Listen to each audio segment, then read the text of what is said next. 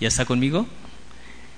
Vamos a hacer la lectura juntos. La palabra de Cristo mora en abundancia en vosotros, enseñándoos, exhortándoos unos a otros en toda sabiduría, cantando con gracia en vuestros corazones al Señor con salmos e himnos y cánticos espirituales. No se siente, vamos a orar. Padre, te queremos rogar en esta mañana que seas tú con tu espíritu, que sea tu gracia lo que nos guíe a toda verdad en nuestro entendimiento. Si alguno estuviese en oscuridad, te rogamos que tengas misericordia y que tú le traigas a tu luz y cada uno de los que están aquí pueda decir veo, decir oigo. Te rogamos que tú abras el corazón de todos los que estamos aquí para que podamos estar atentos juntos a lo que tú has decidido hablarnos en esta mañana. Te lo rogamos en el nombre de Jesucristo. Amén. ¿Puede sentarse?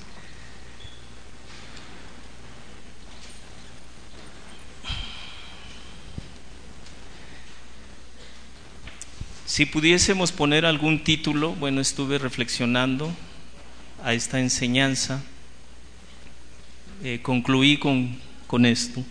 Alabemos a Dios con la palabra y llenos del Espíritu, según los dos textos que hemos considerado de Efesios 5 y Colosenses 3. Eh, solo un breve repaso. Eh, hermanos, algo que nos debe de dar seguridad en cuanto a lo que estamos haciendo es que nosotros cantamos en el culto público con dos objetivos que aprecio estos días, para glorificar a Dios y para edificar la iglesia. ¿Sí está claro? ¿Para qué cantamos? Para glorificar a Dios y edificar la iglesia, es decir, nuestras vidas espiritualmente hablando, como casa de Dios. Y aprendíamos que nosotros no cantamos para agradar a los congregantes. ¿Sí está claro? Espero no se ofenda si viene de visita. Poco cantamos para evangelizar. Amén. Y es parte de lo que hemos estado aprendiendo cuando Jesús también le dijo a la mujer samaritana en Juan 4, verso 24, que es necesario adorar en espíritu y en verdad. Amén. La pregunta que hemos estado analizando en estos últimos días o semanas de reunión es qué debemos de cantar. Y ya lo acabamos de leer.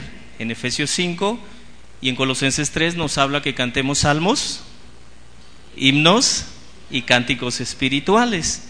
Amén. ¿Nos queda claro eso? Ahora, yo solo quiero agregar brevemente de Efesios 5, el verso 17. Dice que entendamos cuál es la voluntad de Dios. O sea, debemos exhortarnos, sí, debemos cantar, pero entendiendo, dice el verso 17 de Efesios 5, cuál es la voluntad de Dios. Amén. ¿Y cómo vamos a saber cuál es la voluntad de Dios? Estudiando las escrituras. Verso 20 de ahí mismo de Efesios 5 dice que demos gracias siempre a Dios, gracias siempre en todo, a Dios, a nuestro Dios y Padre, y que demos gracias en el nombre de nuestro Señor Jesucristo. ¿Qué debería incluir entonces nuestros cantos? Eh, analizando un poquito de lo que vamos a ver, es la gratitud. Debe, nuestros cantos deben llevar gratitud, pero también deben llevar el nombre de Jesucristo algo que muchos ya han decidido sacar de sus canciones y que llaman canciones cristianas. Tengo mis dudas. En Colosenses 3, en el verso 17, dice, todo lo que hagan, todo lo que hagan, quise incluir no solo el 16, sino el 17, Colosenses 3, todo lo que hagan, háganlo en el nombre de quién, hermanos? De nuestro Señor Jesucristo. ¿Y qué debemos de hacer también?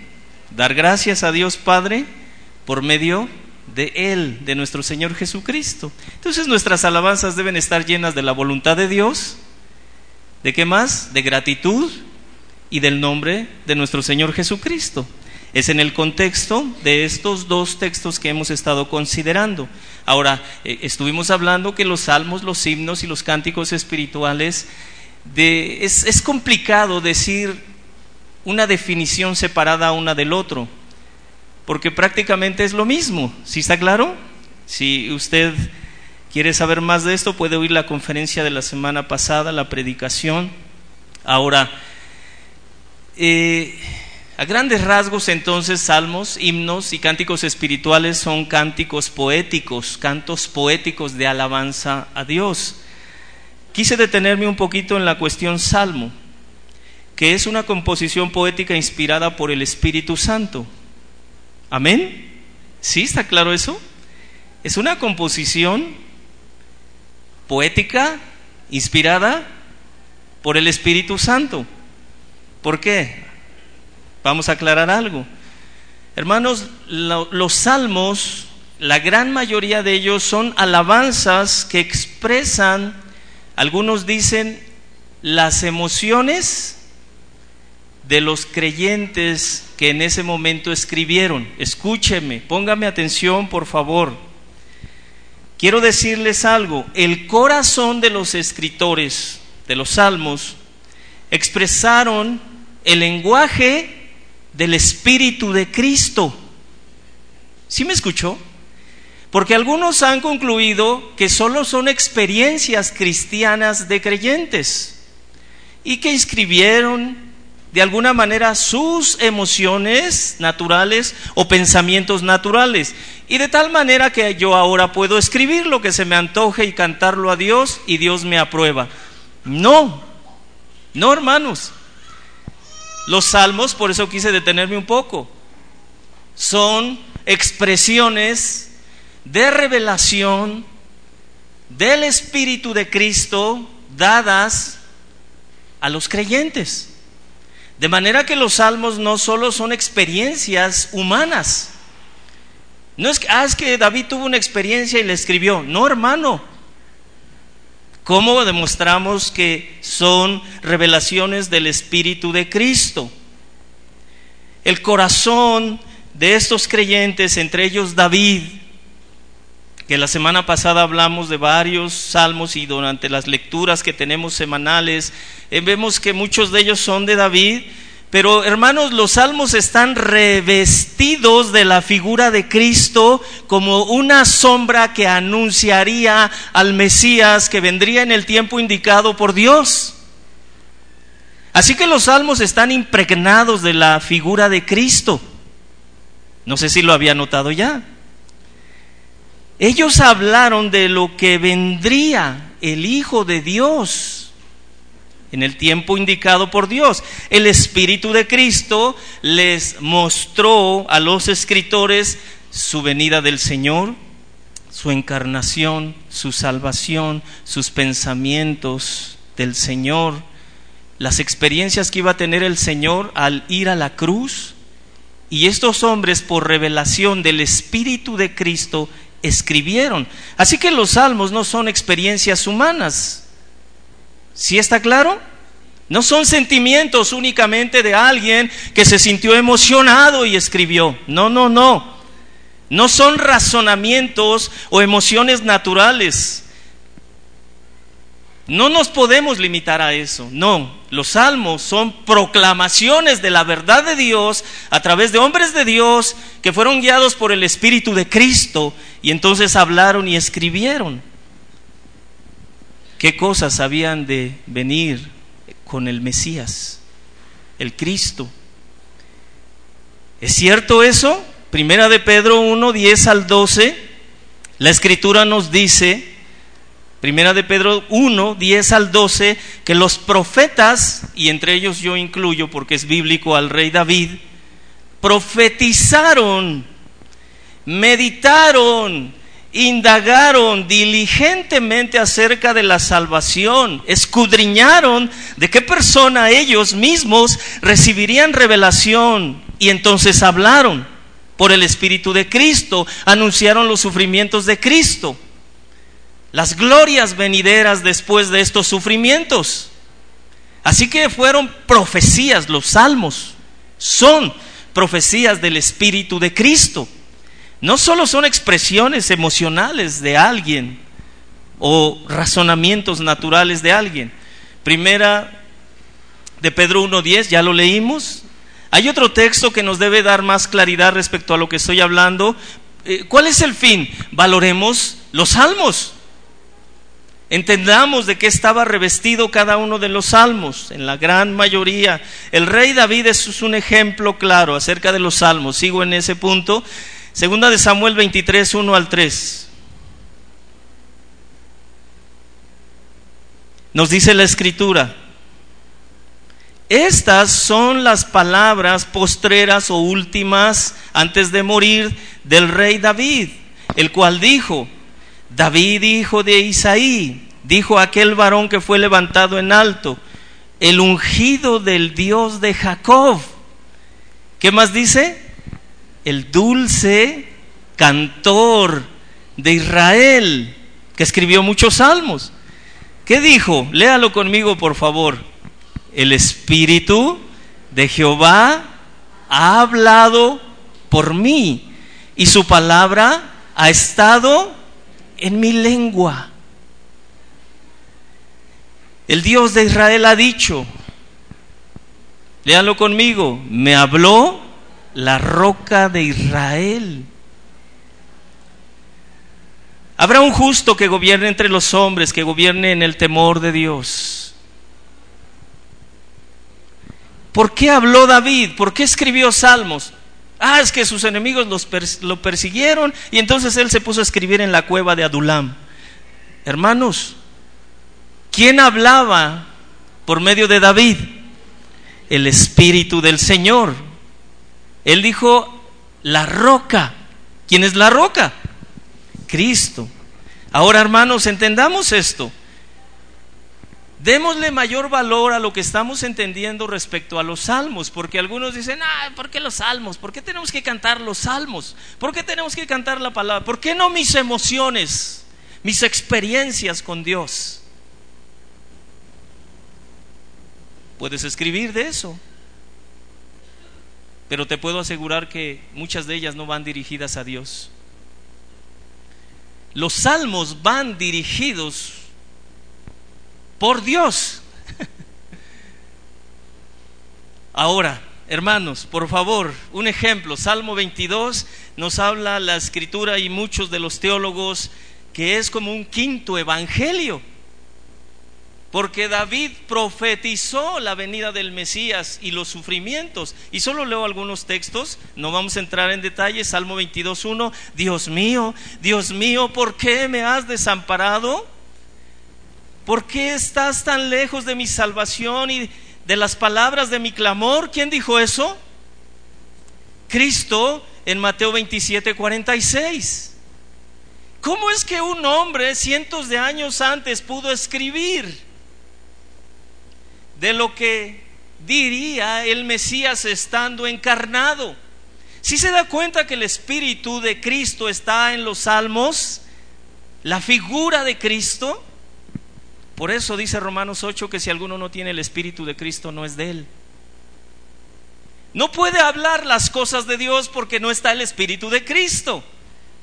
En este caso David habló inspirado por el Espíritu de Cristo. Versos 6 al 8. Solo menciono algunos, mas yo soy gusano y no hombre, oprobio de los hombres, despreciado del pueblo. Todos los que me ven me escarnecen, estiran la boca, menean la cabeza, diciendo, se encomendó a Jehová, líbrele él, sálvele pues, que en él se complacía. ¿Quién dijo eso? Jesús. ¿Dónde? Mateo 27, 39 al 44. Ahora, entonces el deseo de Dios para su iglesia en el culto es que lo glorifiquemos cantando lo que Él pide que le cantemos, lo que Él ya reveló en su palabra. Y al mismo tiempo entonces la iglesia es edificada por la verdad de Dios, no las emociones, mis emociones, mis experiencias, no le edifican a usted mi testimonio le puede motivar y le puede durar una semana, 15 días o hasta un mes. Pero eso no le edifica. Así que el objetivo al cantar, para que, seleccionemos bien qué debemos cantar, el objetivo al cantar, ¿cuál es? Glorificar a Dios y edificar la iglesia. ¿Con qué edificamos la iglesia? ¿Con qué glorificamos a Dios? Con la palabra escrita. Amén.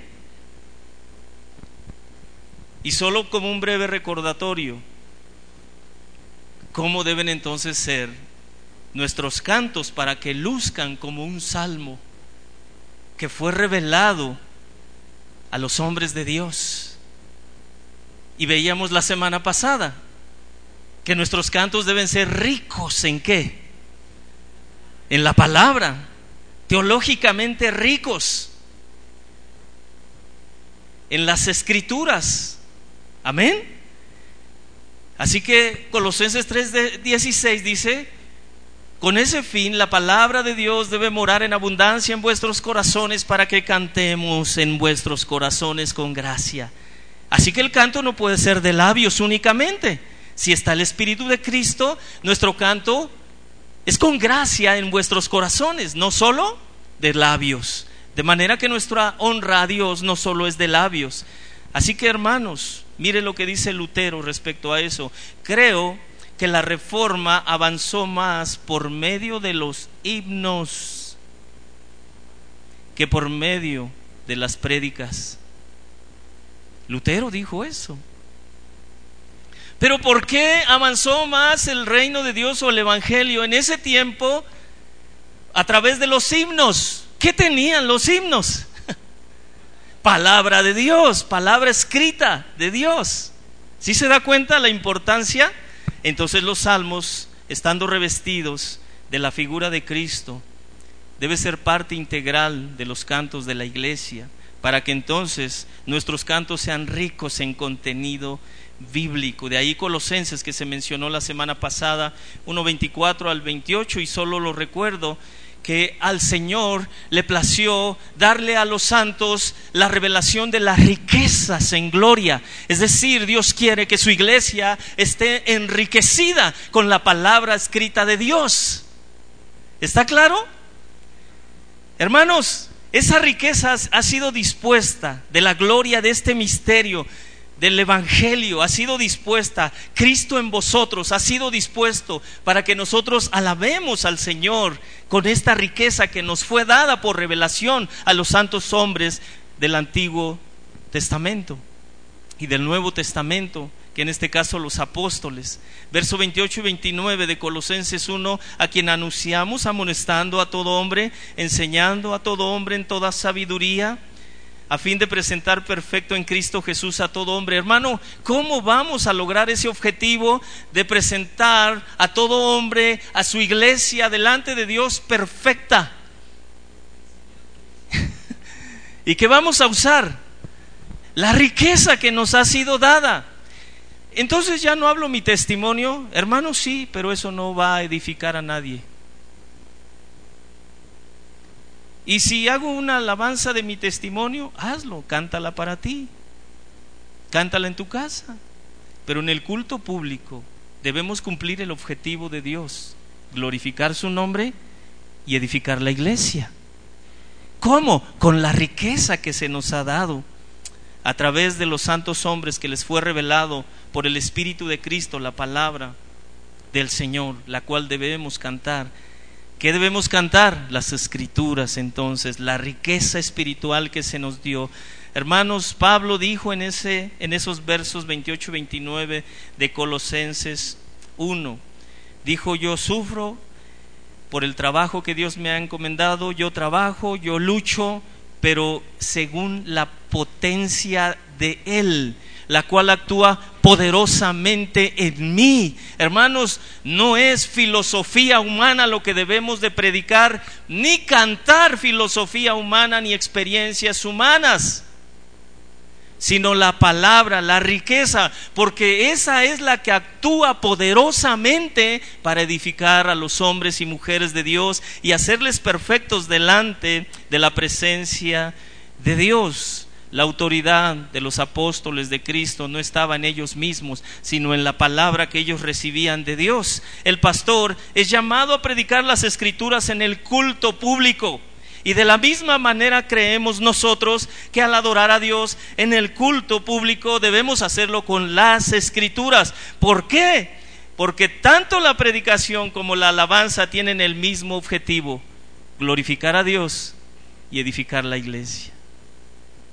La alabanza no es un momento solo de gozo o alegría, no, es un momento de edificación para el cuerpo de Cristo. Amén. Así que no solo debo meter ritmos que alegren a la iglesia, sino palabra revelada que edifique su vida, nuestras vidas. Amén. Y si tenemos un canto que no es una herejía, hermano, podemos ofrecerlo a Dios. No dice cosas feas. La pregunta correcta no es si tiene, si no, si no tiene cosas feas. La pregunta correcta es ¿qué tiene de bueno? ¿Qué tiene de las escrituras? Si no tiene nada de las escrituras o poco, yo creo que deberíamos no utilizarla en nuestro de adoración. Amén. Algunos cantos dicen poco o nada de las escrituras y a veces repiten mucho una idea y se quedan en eso. Y no es lo que vemos en los salmos. Los salmos son inspirados. Nuestra alabanza debe ser rica en contenido teológico, debe proclamar las verdades de Dios. Algunos cristianos prefieren cantar coros porque son fáciles de cantar y de memorizar y rápido se aprenden y hermanos y hasta son alegres y menosprecian otros como los himnos que están ricos, llenos de contenido bíblico, de contenido teológico. Hermanos, nosotros estamos llamados a proclamar las verdades de Dios, sea predicando o estemos alabando a Dios. Amén. Recordemos entonces que los salmos son nuestro modelo. Aproximadamente el 95% de los salmos tienen suficiente verdad de Dios como para convertirlos en cantos de cinco estrofas y un coro. Excepto algunos que son cortitos, el 107, el 123, que tiene cuatro versos, el 131 que tiene tres versos, el 133 que tiene tres versos, el 134 que tiene tres versos. Son los más pequeños. Pero cantemos. ¿Qué debemos cantar, hermanos? Salmos, himnos, cánticos espirituales que contengan verdades bíblicas. La verdadera adoración demanda esfuerzo mental de todos los creyentes, no del que canta. La verdadera adoración requiere un esfuerzo mental. ¿Alguno de ustedes puede decirme el día de hoy qué cantó hace un momento? ¿Algún párrafo? ¿Algún renglón lo recuerda? ¿Qué cantó? ¿Mandé? Líbranos del mal.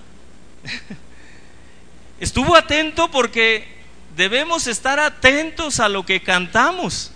Amén. Primera de Corintios 14, 15. ¿Qué pues?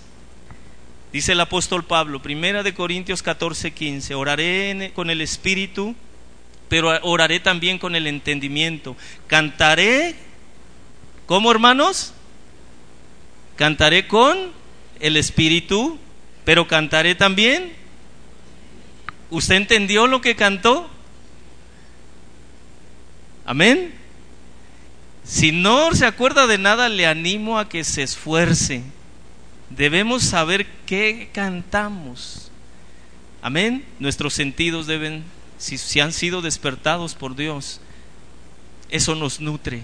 La palabra cantada nos nutre. Si realmente nuestros sentidos fueron abiertos por el Señor. Número dos, bueno, el número uno, ya solo hice un breve repaso y quise analizar esto de los salmos. Número uno, nuestras alabanzas deben ser ricas en qué, hermanos? En la palabra, en contenido bíblico. Número dos, deben ser sanas. ¿Cómo deben ser nuestras alabanzas? Sanas. ¿Qué está cantando mucha iglesia, hermanos? ¿O qué estás cantando tú? ¿Qué le estás queriendo ofrecer a Dios? Sanas tiene que ver con la sana doctrina.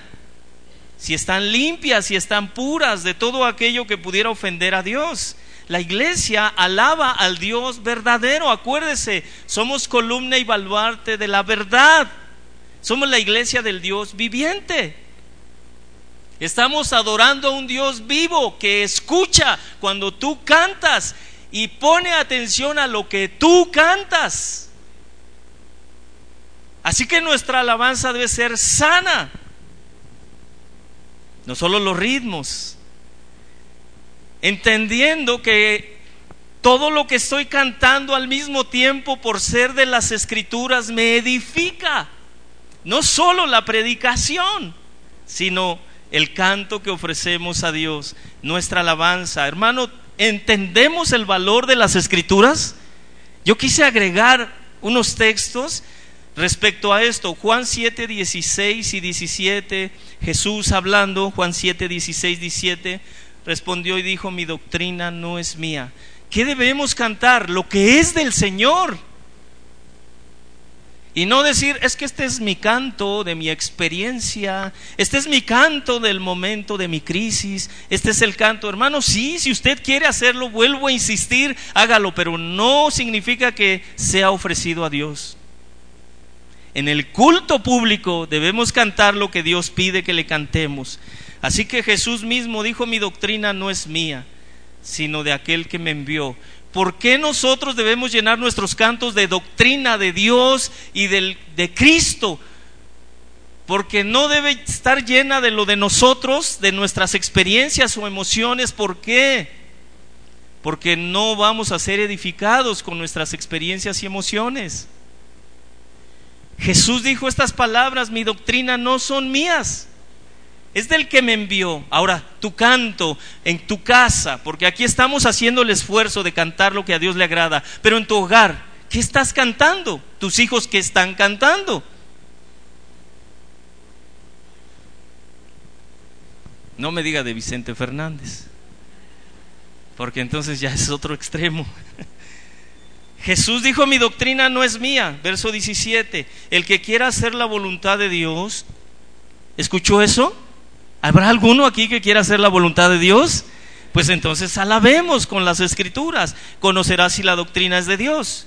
Y si, yo, y si yo hablo por mi propia cuenta, lo mismo pudiera yo decir, yo no estoy hablando por mi propia cuenta. Ah, yo no debo cantar por mi propia cuenta, sino lo que ya me fue dado por las escrituras. Hechos 2, 41 al 42. Hermanos, estamos hablando de cantar sanamente. Hechos 2, 41 al 42, los que recibieron su palabra, solo los que recibieron su palabra del Señor cuando Pedro predicó, estos perseveraban en la doctrina de los apóstoles.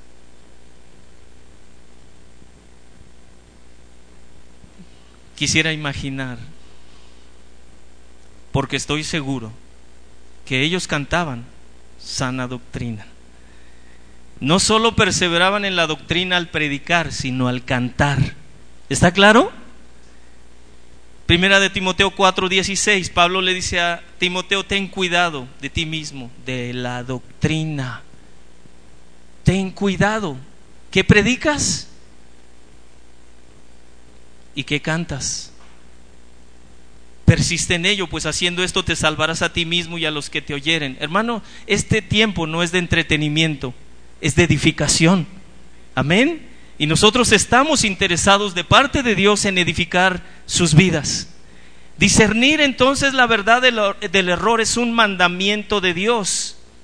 Cuando juzgamos un canto, no estamos juzgando a la persona. Antes de que les ponga algunos ejemplos de algunas alabanzas. No estamos juzgando a la persona, su amor por Dios, su verdadera conversión, no, no, no, su identidad en Cristo, su deseo de cantarle a Dios, no estamos juzgando eso, estamos juzgando lo que está cantando. Eso es lo que debemos de juzgar. Amén. ¿Está claro? Entonces ya puedo ponerles ejemplo para que no me digan, ay, el pastor estuvo juzgando a estos hombres y son de Dios, yo los he visto, sus iglesias están llenas. ¿Sale? ¿Qué estamos juzgando? La letra de lo que han cantado. Esperar en ti. ¿Ha escuchado esa canción? Esa... ¿Quién la canta? No me diga. Escuche solo parte de la letra, no voy a entrar en detalles. Esperar en ti difícil sé que es. Mi mente dice no, no es posible, pero mi corazón confiado está en ti. Yo lo llegué a cantar muchas veces. Tú siempre has sido fiel, me has sostenido, esperaré pacientemente y aunque la duda me atormente, yo no confío con la mente, lo hago con el corazón. Mi mente está desconectada de lo que está estoy recibiendo de las escrituras, solo mi corazón, solo mis emociones están aquí, pero mi mente, ¿quién sabe qué canto? ¿Estará diciendo eso? No lo sé, hermano. Pero la letra no es correcta, no está sana la letra. Tu mente, ¿cómo debemos amar a Dios, hermano, según Mateo 22? ¿Incluye tu mente? Entonces debe estar mi mente. Entonces, escrituralmente, no es un canto aprobado por Dios. No es algo que me va a edificar. Yo necesito entender que con toda mi mente debo amar a Dios. Entonces debo cantar eso. Con toda mi alma con todas mis fuerzas. ¿No? ¿Sí está claro? ¿Estoy juzgando a este varón? No, hermano. La letra de uno de sus cantos. Estas palabras nos dan a entender que la fe no es algo que se razona, sino que se siente.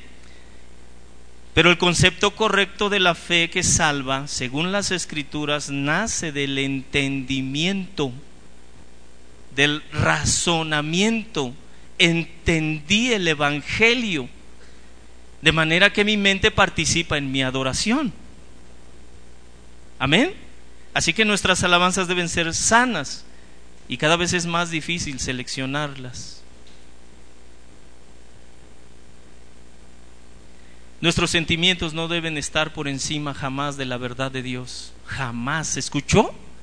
Nuestros sentimientos jamás deben estar por encima de la verdad de Dios. El creyente muchas veces se siente solo, siente que Dios no está con él, siente que Dios no escucha sus oraciones. ¿Es importante eso? Sí, porque es parte de tu realidad. Pero eso no es lo más importante. Lo más importante es que tú conozcas que conozca qué? La verdad de Dios. De manera que yo no puedo cantar algo que es incongruente con lo que predicamos. Debemos cantar y predicar la verdad de Dios. No puedo decir en mi canto que con mi mente no entiendo nada, pero mi corazón está ahí adorando a Dios. No, no, no, no puede ser y de pronto al predicar decir lo contrario que debemos amar a Dios con todo nuestro corazón y con toda nuestra mente. Así que el sentir debemos tener cuidado de qué manera se mueve en nuestro interior.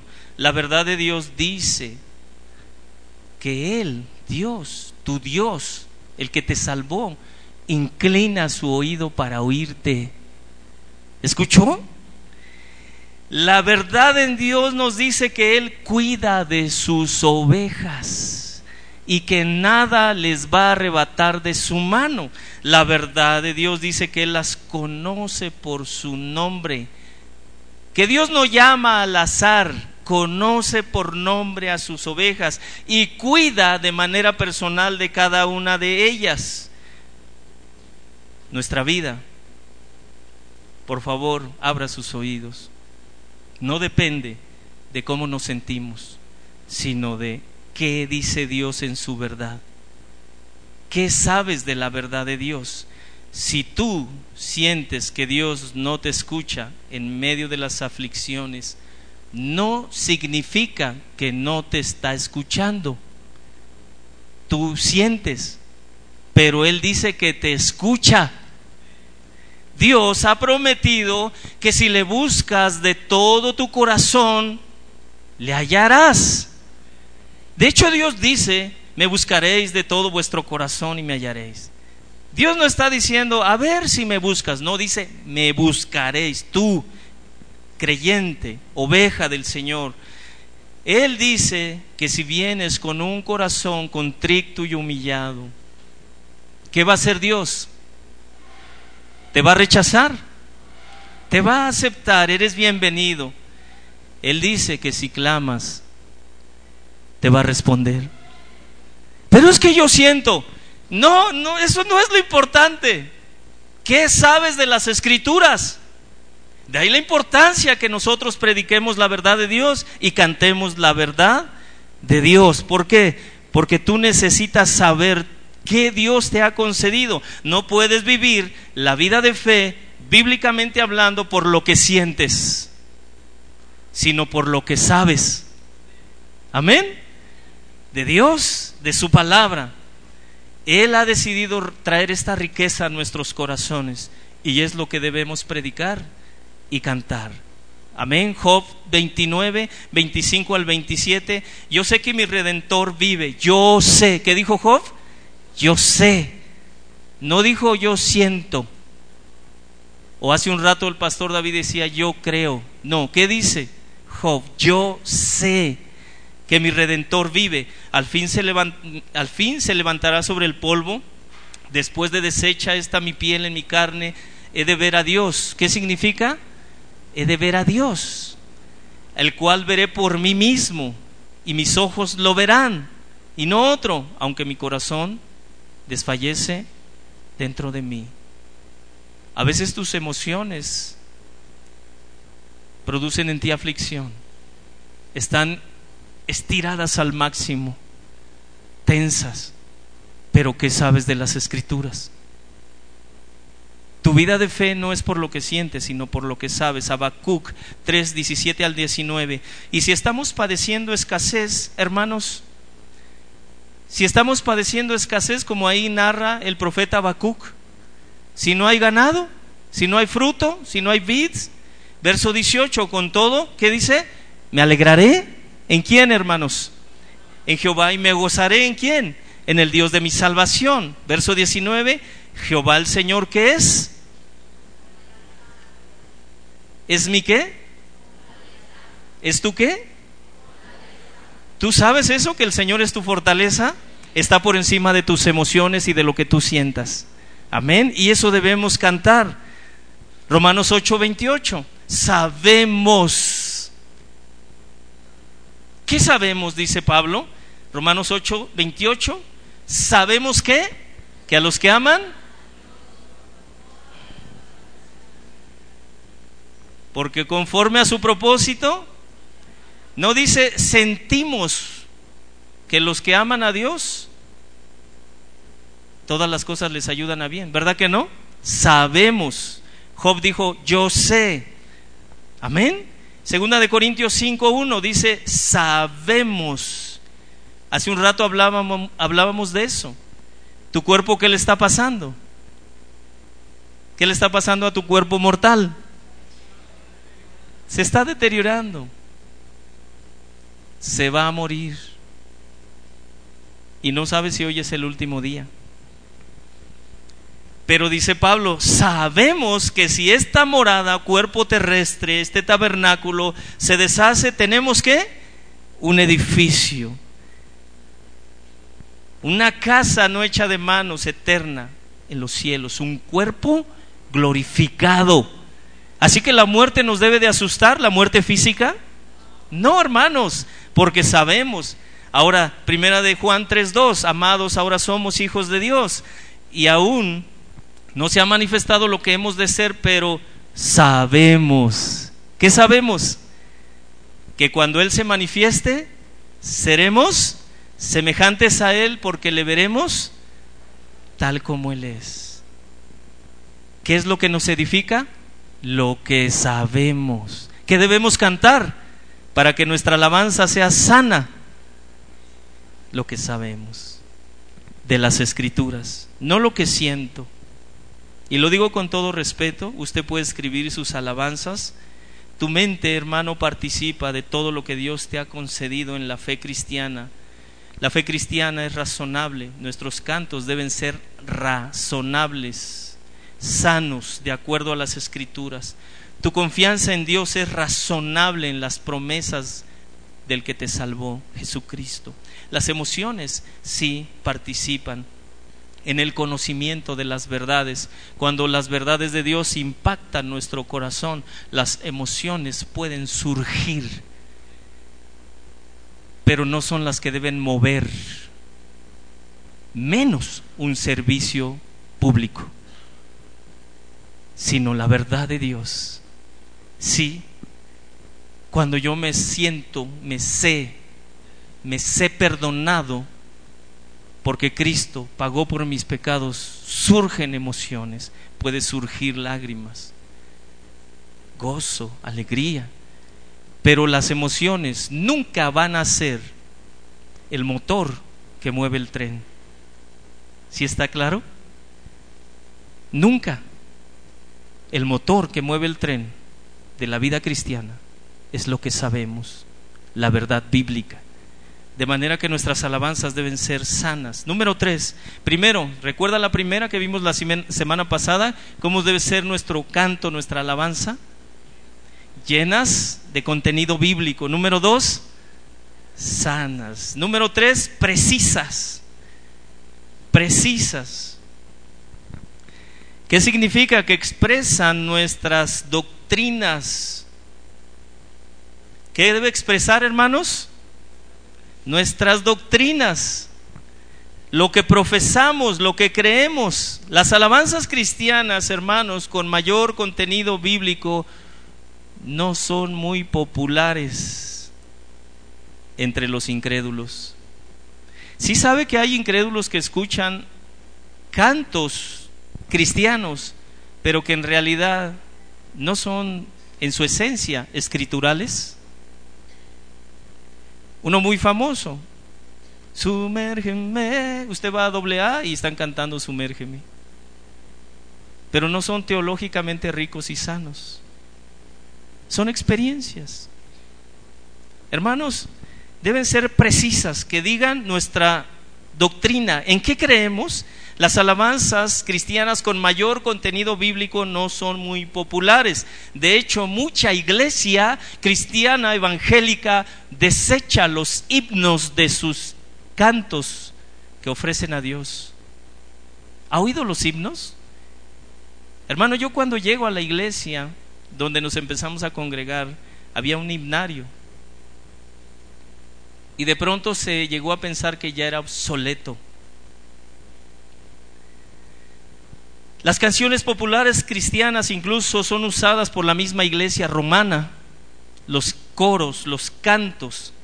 Ahora, muchos dicen, entonces está bien, nuestra fe está alcanzando incluso a Roma, porque muchos dicen eso. Si ellos están abrazando nuestros cantos, hermano, pero ¿qué dicen esos cantos? Si no son escriturales, si no son sanos, si no son precisos, si no hablan de nuestra fe, entonces no edifican y no dan gloria a Dios, no estamos alcanzando a nadie. A las personas del mundo les agrada oír lo que su carne les dicta. A las personas del mundo les agrada oír cantos escriturales. No, hermanos. Un ejemplo. Hermano, ¿en qué sentido lo digo con todo respeto? Debe ser preciso. Nuestro canto, expresar lo que nosotros creemos. Pero tengo muchos ejemplos. De pronto no quiero ni mencionarlos.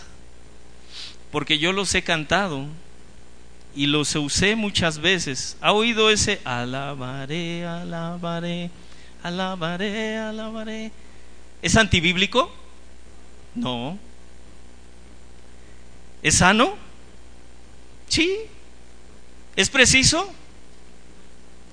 Pues no mucho, pero dice verdades bíblicas. Juan vio el número de los redimidos, todos. ¿Es bíblico? Sí, es bíblico. ¿Es sano? Sí. Pero hermanos, comparemos esto, porque una vez íbamos incluso en Guerrero, en una camioneta y mis hijas muy pequeñas empezaron a cantar, yo tengo un amigo que me ama. ¿Es bíblico? Sí. ¿Es sano? Pero no muy preciso. Incluso un hombre y no con esto estoy diciendo que se convirtió. Empezó a llorar, iba tomado, pero sigue tomando y sigue en su carne.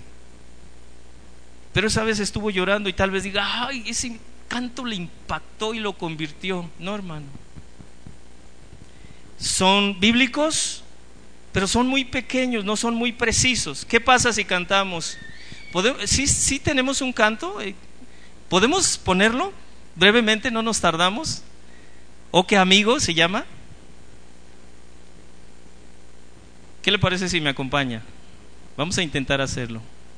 ¿Sí lo tenemos?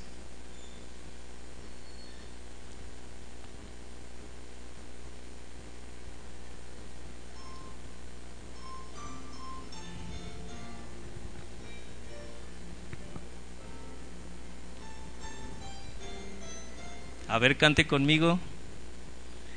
Oh, qué amigo nos es Cristo. He llevó nuestro dolor y nos manda que llevemos todo a Dios en oración está el hombre desprovisto de paz, gozo y santo amor. Esto es porque no llevamos todo a Dios en oración. Estás débil y cargado de cuidados y temor. A Jesús refugio eterno, dile todo en oración. Te desprecian tus amigos, cuéntaselo en oración. En sus brazos de amor tierno, paz tendrá tu corazón. Jesucristo es nuestro amigo. De esto prueba nos mostró. Pues para llevar consigo a culpable se humanó. El castigo de su pueblo. En su muerte él sufrió. Cristo es un amigo eterno. Solo en él confío yo. Solo en él confío yo.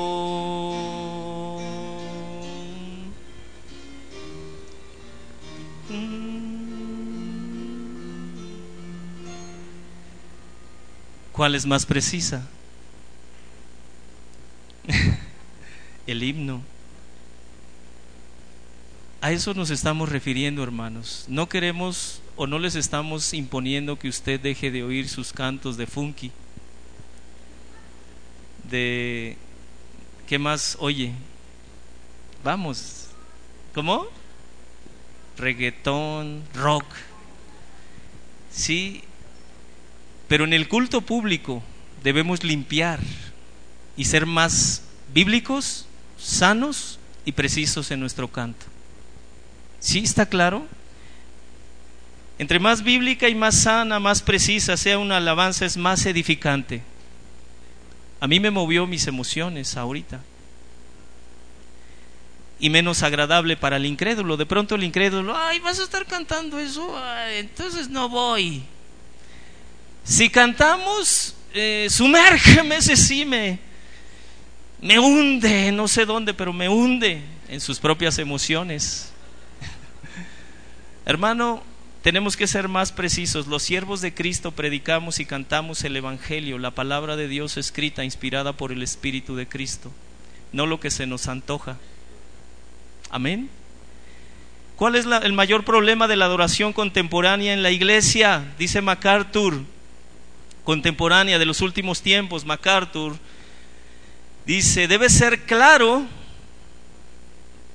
nuestra alabanza para cualquiera que examina cuidadosamente este asunto de la música contemporánea en la iglesia, que como regla general esta, la adoración contemporánea es mucho más inferior que los himnos clásicos que fueron escritos 200 años atrás. Antes de la mitad del siglo XIX los himnos eran maravillosos instrumentos didácticos. Edificaban a la iglesia. No solo les hacían brincar, como yo también he participado. Tanto que de pronto llegamos a decir, salta para Cristo, salta, salta para Cristo, salta y te ibas tal vez saltando, pero de pronto ya no te, ibas sin ningún tipo de edificación. Y lo digo con todo respeto. Un medio para enseñarnos y amonestarnos unos a otros, dice MacArthur. Así que la mayoría de himnos fueron escritos no por adolescentes con una guitarra que se emocionaron, porque en la iglesia el día de hoy visitó la chica que se enamoraron de ella.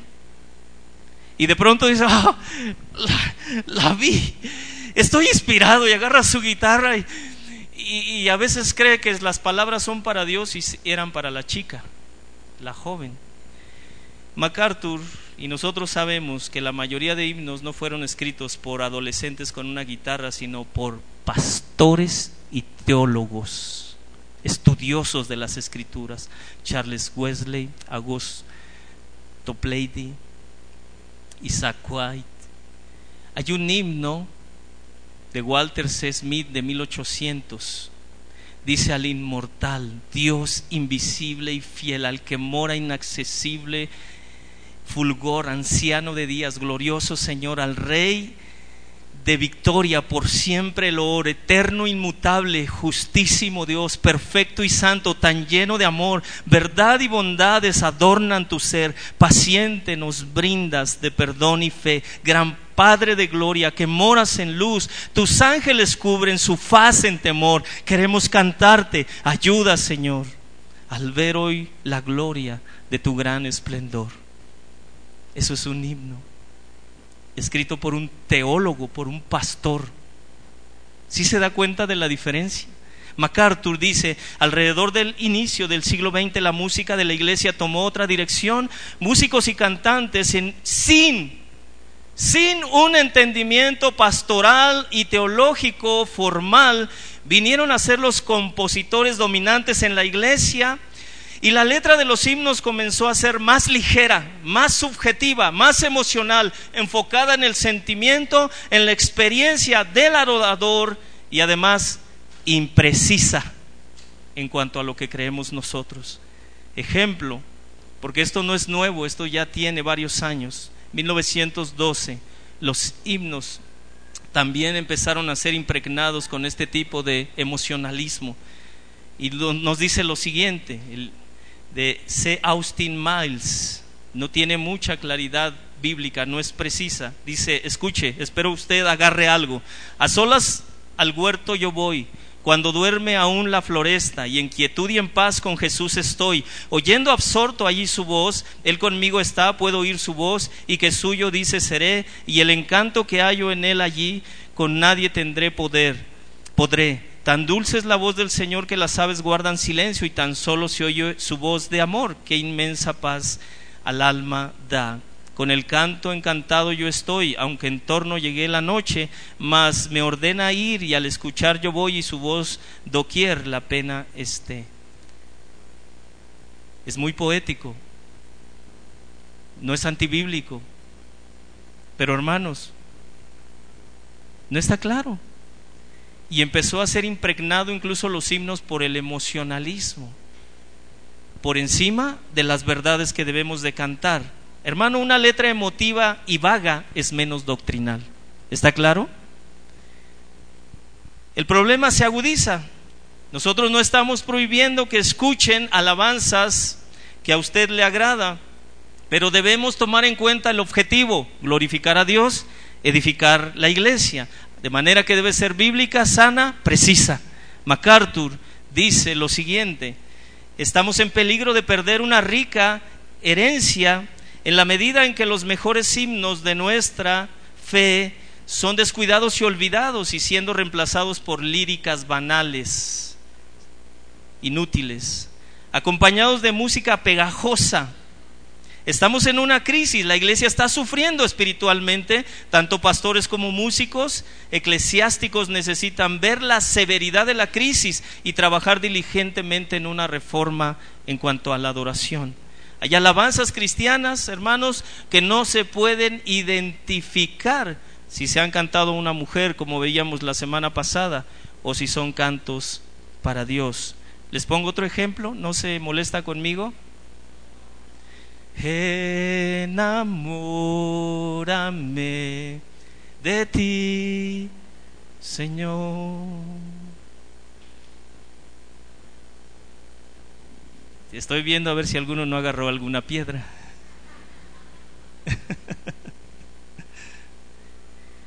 Yo quiero aprender a escucharte, quiero saber qué es amarte porque no sé y tu amor no ha sido derramado en mi corazón.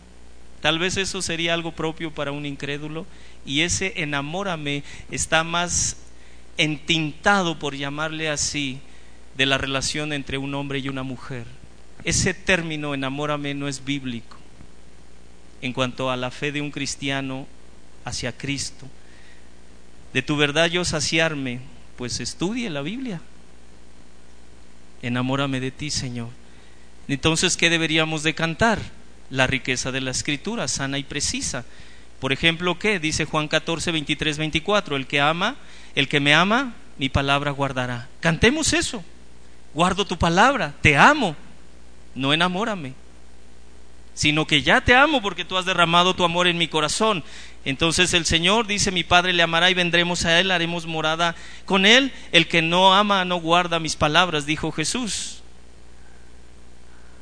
El que está en Cristo ya ama al Señor. Amén. ¿Sí se da cuenta que no hay precisión en cuanto a lo que creemos? Un himno 395 dice, oh Cristo, yo te amo.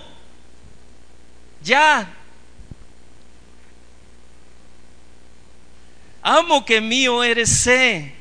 Ya todo pecado por ti dejaré. Oh Cristo precioso, por ti salvo soy. Jesús, si te amara, yo te amo más hoy. Me amaste primero, así te amo a ti, pues sobre el Calvario moriste por mí, por lo que sufriste mi vida te doy. Jesús, si te amaba, yo te amo más hoy, y mientras que vive en este vaivén, en la hora final de la muerte también. Yo te amaré siempre, cantándote estoy. Jesús, si te amaba, yo te amo más hoy. Al fin en tu gloria, por gracia entraré, ahí con los santos loor te daré. Por siglos eternos a cantarte voy. Jesús, si te amaba, yo te amo más hoy. Eso es lo que debemos de cantar. Más preciso. ¿Sí se da cuenta? Voy bien porque creo que nadie se ha levantado y se ha ido. Podemos ver la diferencia cuando es precisa una alabanza con lo que creemos y cuando no es precisa y solo son emociones. ¿Qué es lo que necesitamos en la iglesia para edificarnos? Porque ese es el plan de Dios para ti, hacerte conforme a la imagen de su Hijo Jesucristo. ¿Qué debemos darte? ¿Qué debemos cantar? Pero esta debe ser sana, precisa. Los cantos congregacionales deben ser entonces también número cuatro, accesibles y claros. Amén. ¿Cómo? Accesibles y claros en su expresión. Algunos de los problemas que puede presentar un himno es que tiene una letra anacrónica, ¿sí sabe lo que significa? anacrónica, un lenguaje que se usó tal vez en el siglo XVIII y que el día de hoy dice, ¿y qué significa eso? sí. Ok.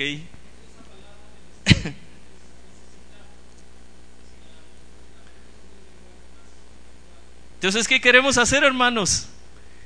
usar himnos, usar salmos con una melodía agradable, no a nosotros, a Dios, pero con palabras que usamos en la actualidad, que entienda usted, que sean accesibles. ¿Está claro? Ese es el cuarto punto, palabras accesibles. Hermanos, los himnos son poéticos. ¿Qué pasa? No sé si usted ha llegado a ir a García Lorca. En las primaria, secundaria se dijo esto, verde que te quiero, que te quiero verde, verde viento, verde ramas, el barco sobre el mar y el caballo en la montaña, con la sombra en la cintura, ella sueña en su baranda, verde carne, pelo verde, con ojos de fría plata, verde que te quiero verde, bajo la luna gitana las cosas la están mirando y ella no puede mirarlas. ¿Qué entendió? ¿Qué le dije? Ese es un lenguaje poético, pero no podemos caer en el error de nosotros traer himnos que usted no entienda. ¿Sí? Si no vamos a salir, oye, ¿qué aprendieron hoy? Verde que te quiero. Está hablando de, es una historia de una persona que estaba lejos, de García Lorca, que regresa a su hogar, pero al encontrarse con la mujer que ama en el camino es golpeado y cuando llega a su casa resulta que está muerta pero no le entendí yo nada en, la expresión poética. Un himno no podemos usarlo en ese sentido, porque por ejemplo en la antigüedad se usaba eh, que un rey de pronto se enamoraba de alguna chica o de alguna princesa y mandaba a un pintor eh, para que en una pintura plasmara su imagen y entonces llevara el cuadro y dijera, sí, me caso o no me caso. Pero ¿qué pasa si llevaban un estilo que se llama, eh, se me está escapando, arte cubista. ¿Usted ha oído del arte cubista? Lo que usó Picasso. Imagínese el pintor llega con la pintura con arte cubista y le dice, esta es la princesa y trae la nariz en el pie, ¿no? No sé si usted ha visto los Picassos, la oreja por acá. Y entonces va a decir el rey, no, no me gusta. De igual manera, nuestras alabanzas no deben ser con un estilo similar, que no se entienda nada de lo que se está cantando. De manera que hay alabanzas cristianas, hermanos, que de pronto pretenden usar un estilo tipo cubista. Nosotros no podemos caer en ese error. Amén. De la misma manera, salud, hay alabanzas cristianas que pueden caer en este error. El posmodernismo nos puede llevar a ese error porque la verdad es relativa y si puedo usar esta palabra para decir tú eres santo y si la cambiamos porque la verdad es relativa y no hay que decirle santo, eh, a eso nos puede llevar el postmodernismo si lo dejamos entrar en nuestras vidas, en nuestro culto. Hermanos, en el año 410, perdón, eh, no, no es ese año, se me olvidó el año, eh, August Toplady escribió un himno muy hermoso que se llama Roca de la Eternidad y usted lo ha escuchado. Sí lo ha escuchado, ¿verdad? Eh, esto es parte de lo que deberíamos cantar y empezamos a cantar ya en la iglesia. ¿Pudiéramos ponerlo? ¿Podemos poner un segundo? ¿Sin problema? ¿No se quiere ir ya? Ok. Lo pueden adelantar un poquito porque al principio está la biografía. Y se oyen hombres cantando ¿Sí escuchó, varón?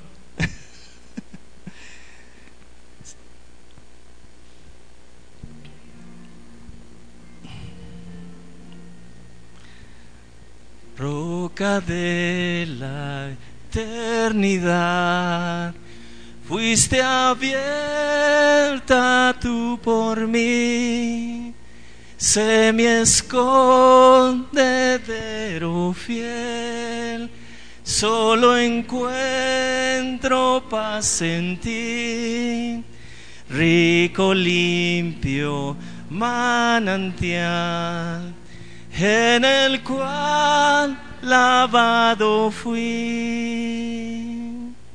aunque sea siempre fiel. Aunque llore sin cesar, del pecado no podré. Justificación lograr. Solo en ti teniendo fe. Deuda tal podré pagar. Mientras haya de vivir y al instante de expirar, cuando vaya a responder en tu augusto tribunal, sé mi escondedero fiel roca de la eternidad. Eso es poesía, hermanos. Eso es poesía dedicada para Dios, llena de verdad bíblica, sana, precisa, accesible y que te edifica. Amén. Punto número 5 y termino rápidamente. Las alabanzas deben ser apropiadas. ¿Deben ser qué, hermanos? Apropiadas. No todos los himnos, algunos fueron escritos para tenores, para voces muy agudas. Entonces nosotros debemos buscar cantos que sean apropiados para que todos podamos cantarlo. No solo los entendamos, sino que todos podamos alcanzar el tono. ¿Está bien? Amén. Así que un himno cristiano es una composición poética que tiene mucha reverencia para Dios, que está diseñado para que la iglesia lo cante. El himno debe tener la métrica simple, nada complicado, ser genuinamente emocional, emotivo más bien, por las verdades que proclamamos. Hermanos, nosotros, ¿usted puede escribir himnos para Dios? ¿Sí o no? De hecho, le animamos a que empiece a escribir salmos, himnos, cánticos espirituales para Dios. Pero debe considerar dos elementos necesarios. Deben ser poéticos y deben ser bíblicos. Amén. Ahora, Charles Spurgeon escribió muchos himnos, pero pues de muy poca calidad la calidad de sus, de sus predicaciones es extraordinaria. Un hombre que emanaba la poesía al predicar, pero cuando escribió himnos, pues no fue, no, no, no era lo suyo. Así que Dios nos ayude. ¿Cómo concluimos en esto, hermanos? No podemos rechazar las riquezas que en el pasado los hombres de Dios usaron, escribieron, y sobre todo si estuvieron centrados en las escrituras para cantarle a Dios. No podemos decir es que hay cosas novedosas y podemos desechar la riqueza bíblica que por cientos de años el pueblo de Dios del Antiguo Testamento escribió inspirados por el Espíritu de Cristo. Amén. Los himnos tienen abundante contenido bíblico. Son precisos, son claros, son sanos, no podemos decir, ¿no hay algo nuevo aparte de las escrituras? Que Dios te perdone si has caído en ese error. ¿No hay algo más profundo aparte de las escrituras, hermano? Las escrituras son la palabra de Dios. Termino con esto y le pido que se ponga de pie, por favor.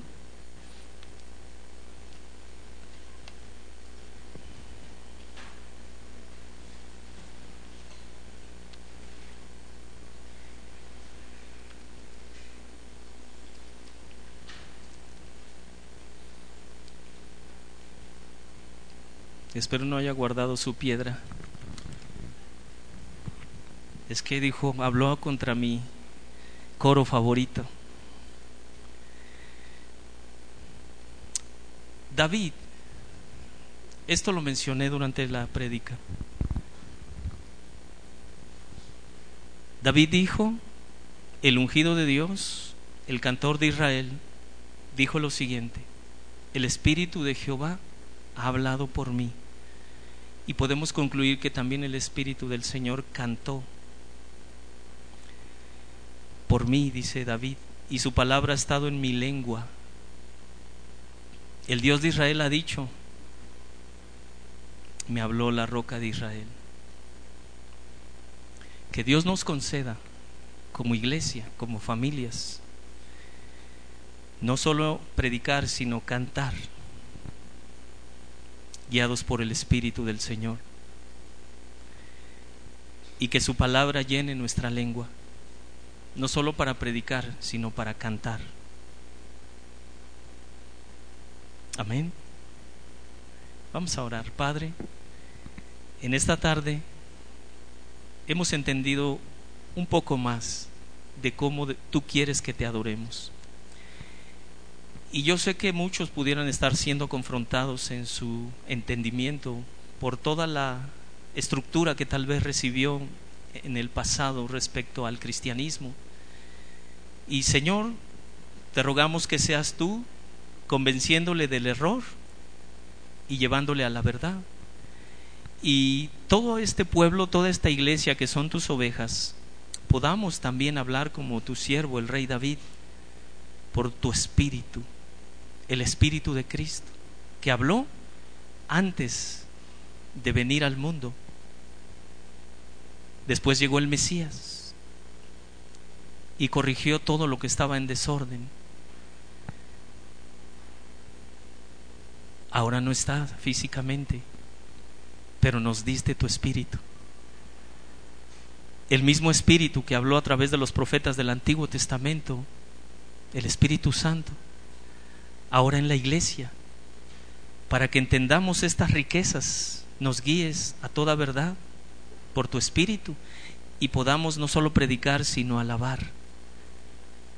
De la misma manera rogamos que tú llenes nuestra lengua, nuestra boca, nuestro corazón de la palabra que solo da tu espíritu y podamos proclamar en nuestra prédica y en nuestros cantos la verdad de una manera bíblica más precisa, sana, más claro, más apropiado. Te lo rogamos en el nombre de Jesucristo. Gracias por tu palabra, por tu verdad. Gracias por cada uno de mis hermanos. Bendito sea tu nombre. A ti la gloria por siempre, por los siglos de los siglos. Amén.